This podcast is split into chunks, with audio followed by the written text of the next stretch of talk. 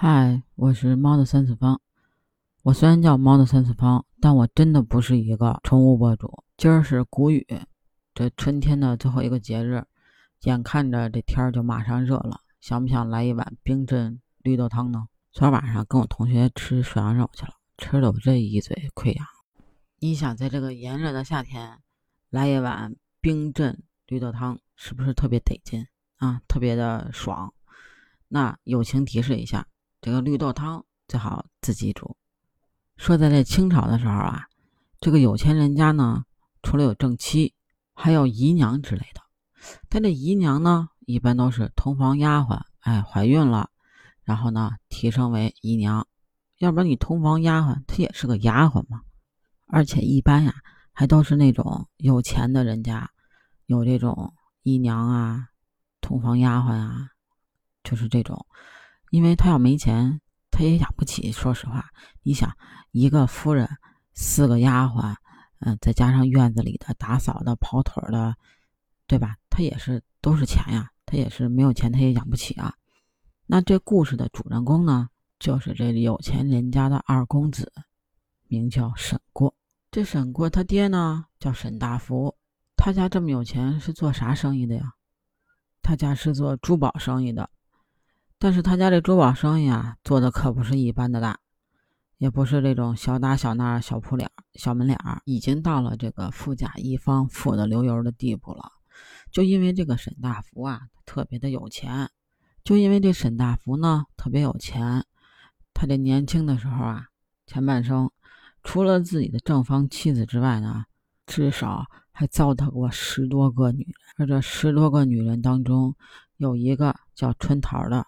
就是他的贴身大丫鬟，这春桃啊，就是咱们主人公沈过的亲生母亲。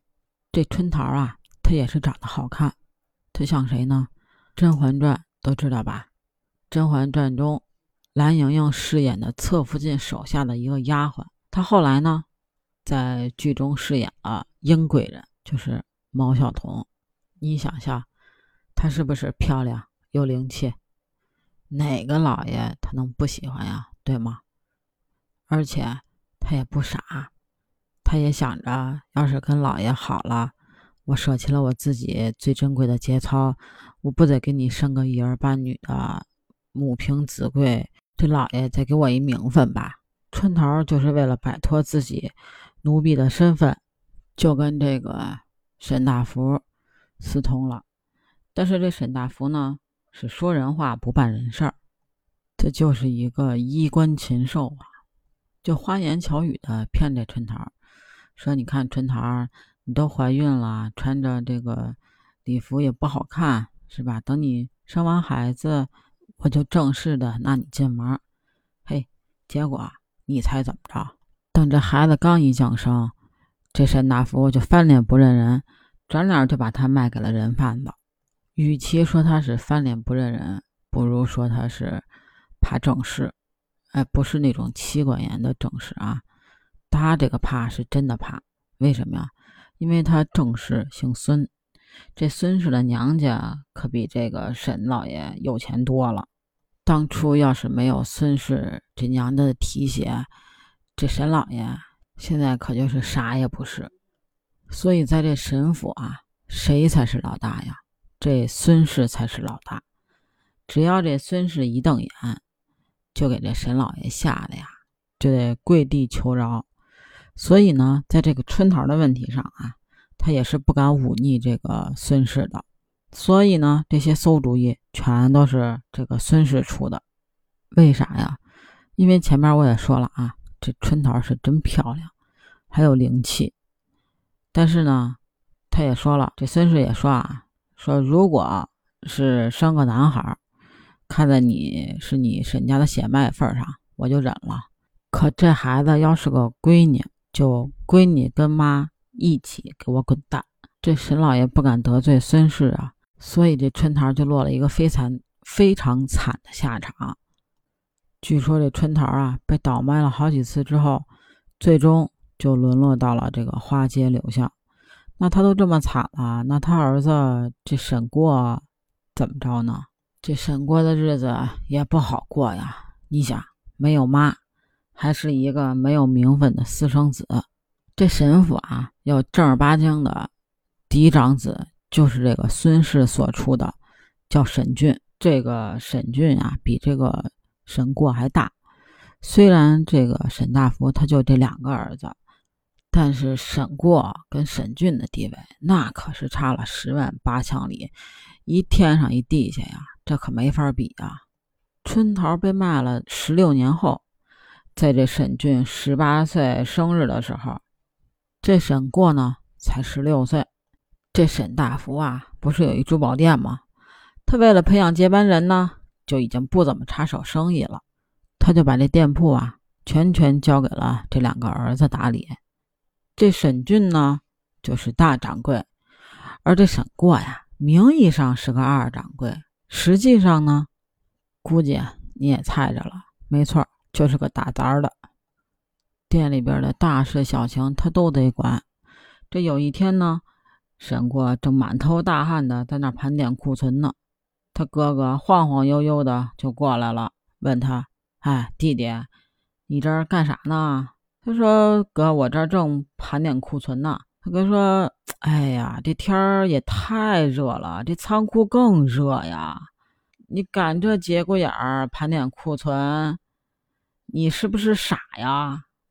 我告诉你啊，你要是想死，死在这儿我可不救你。”其实啊，这沈俊对沈过说的话挺气人的，但是呢。你说你不帮忙就不帮忙吧，你还在边上说风凉话，这样搁一般人早就打起来了。可这沈过自己心里明白着呢，知道自己是个什么地位，他更明白呢，这大哥他惹不起，没办法，只能忍气吞声的说：“嗨，大哥，这天儿实在是太热了，像这盘点的粗活，你交给我干就行了，你呢，赶紧回家凉快凉快去。”其实这沈军过来啊，目的就是嫌热，他想回家凉快一会儿。他一看沈过这么上道，那我就借坡下驴。这沈过这么上道，邱俊可高兴了，跟他说：“那爹来，你记得给我打圆场啊，我先撤了。”说完，他就摇着扇子，迈着方步就回家了。这么热的天儿，肯定就是一年中最热的时候，就是八月份。他进了家门之后。就把老婆喊过来了，老婆，太热了，快给我弄一碗冰镇绿豆汤，记得啊，多放冰。不一会儿呢，这沈俊他媳妇儿，他老婆就把他这个冰镇的绿豆汤给端来了。这沈俊接过碗就开始喝，大口的喝。哎，一想这大热天来一碗这个赛神仙呀！结果还没等他喝这第三口。外边匆匆忙忙跑了一他那贴身奴才，说：“少爷不好了，那个老爷刚才去铺子了，他正生气呢，让你赶紧去一趟。”这沈军一听，吓坏了呀，心想：“我家老爷子为啥生气啊？估计又是我那个弟弟给我那搞黑状了。不行，我得马上走。”于是他扔下刚喝了两口的绿豆汤，就夺门而出了。匆匆忙忙跑到铺子里，看着他爹正在那儿生闷气呢。这跟他爹解释的功夫呢，他那贴身奴才又匆匆忙忙跑来了。你猜又出啥事儿了？这回这事儿可大了。他房里的贴身丫鬟小红口吐鲜血的死了。他一听口吐鲜血，那不就是中毒吗？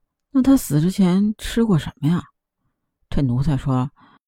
他就喝了您剩下的那半碗绿豆汤，这时候这沈俊头皮都麻了。你想想，他前脚刚喝完绿豆汤，后脚人一喝完这绿豆汤，直接就死了。哥你你咋想啊？这沈俊说：“我喝了，我怎么没事儿啊？怎么他喝他就死了呢？”带着这疑问，这爷仨一溜烟就跑回了家。等到家的时候，发现。这衙门的捕快也来了，正搁那儿检查这案发现场呢。这沈大福一看，这不是衙门里有名的刑捕快吗？他可是号称我们县里边的福尔摩斯呀。这沈大福一看，赶紧一拱手迎了过去，跟这邢捕快说：“就死了这么一个小小的丫头，怎么还劳烦邢捕头亲自出马了呢？”也你也知道哈，就是以前就是拿这个奴才的命不当命，也不拿这个奴才当人看，他就是自己的一个财产，都有什么卖身契什么的，就是你死了活了的都是主家说了算嘛。这邢捕头呢是皮笑肉不笑的啊，这附和着沈老板说：“哎呦，沈老板，你可是这里边的大老板呀，怎么着？这一条人命在你的眼里就那么不值钱了？”这沈大福啊，故作镇定的咳嗽了一声：“ 邢捕头，您可真会开玩笑啊！怎么样？您觉得这凶手是谁呀？能确定了吗？”这邢捕头就说：“呀，这碗绿豆汤，大公子喝过，但是呢，他却没事儿。你说这代表着什么呢？”这沈大福也惊啊，说。哎呀，您是捕头，那我哪知道啊？应该是您回答我呀。那我，您问我，我哪知道啊？这邢捕头说呢，说那我就明白的告诉你吧，你家肯定是有人在大公子走后，就在这汤里边下了毒，而下毒的人呢，就是为了毒死了这丫头。那你们家谁最希望这丫头死呢？话说到这儿的时候呢？邢捕头和这沈大福都不约而同了，看向了这个小红的尸体。而这时候呢，沈大福的二儿子沈过就趴在这小红尸体上痛哭了起来。这在场的一看，这你俩关系不一般呀，要么你怎么哭那么伤心呢？这沈大福就来了气了，就过去踹这个沈过，说：“你娘就是个丫头，你还喜欢个丫头？”我就当没你这儿子。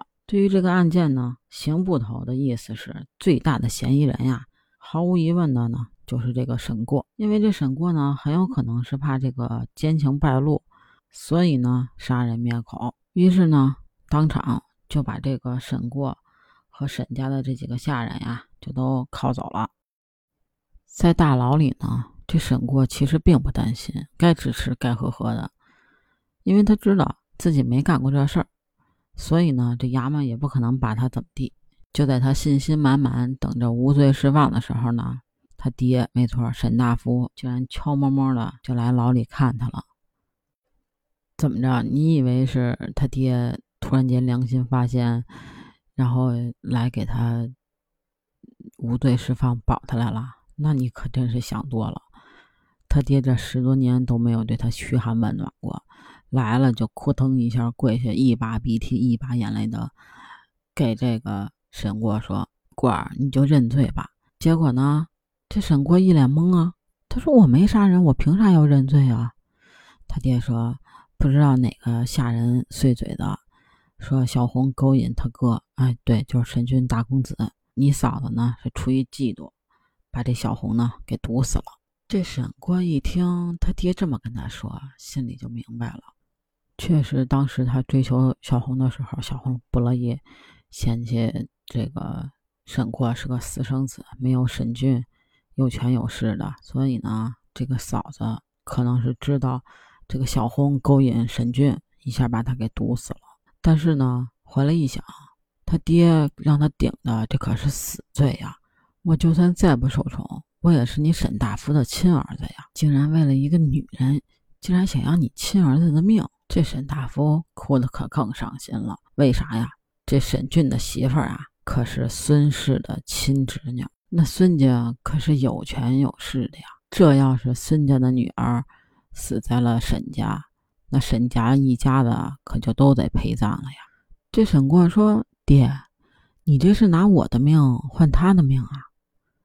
他爹说：“哎，也不是，是拿你的命换我们沈家全家人的命。”这沈过的脑子里啊，就浮现了从小到大的各种受虐待的场景，因为他也没有妈妈，然后还是个私生子，所以呢，就是家里边下人对他也不好，就各种虐待他，然后就觉得，唉，小红也死了，自己也没什么盼头，妈也不知道去哪儿了，就想，那我就认了吧。我活着也没什么意思。这沈国第二天早上呢，连供词都写好了，去找这邢捕头。结果这邢捕头说：“你认罪，那对不起，不好使。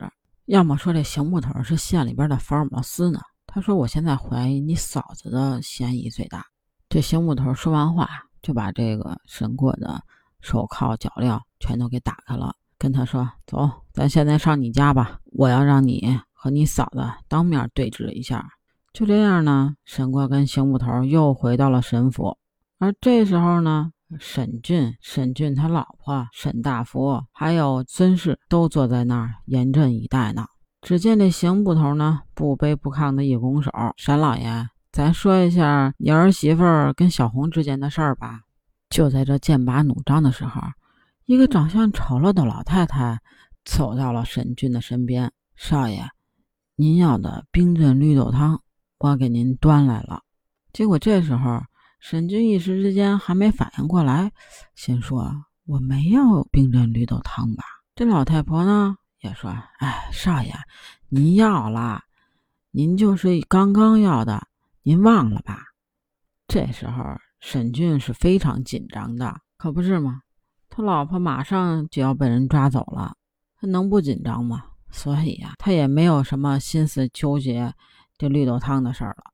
啊，行行行，你放这儿，你走吧。他举起这汤碗就来了两口，他觉得清凉无比啊，然后就问这邢捕头说：“邢捕头，您这是啥意思呀？”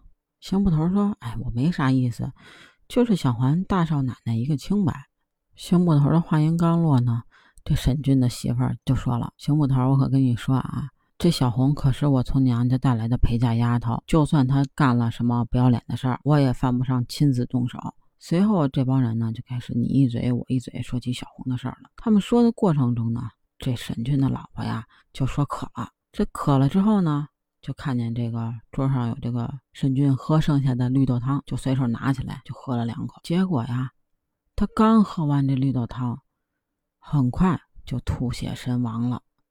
这时候，沈军吓得脸都白了。我刚喝完这碗呀，怎么我没死，我媳妇儿死了呢？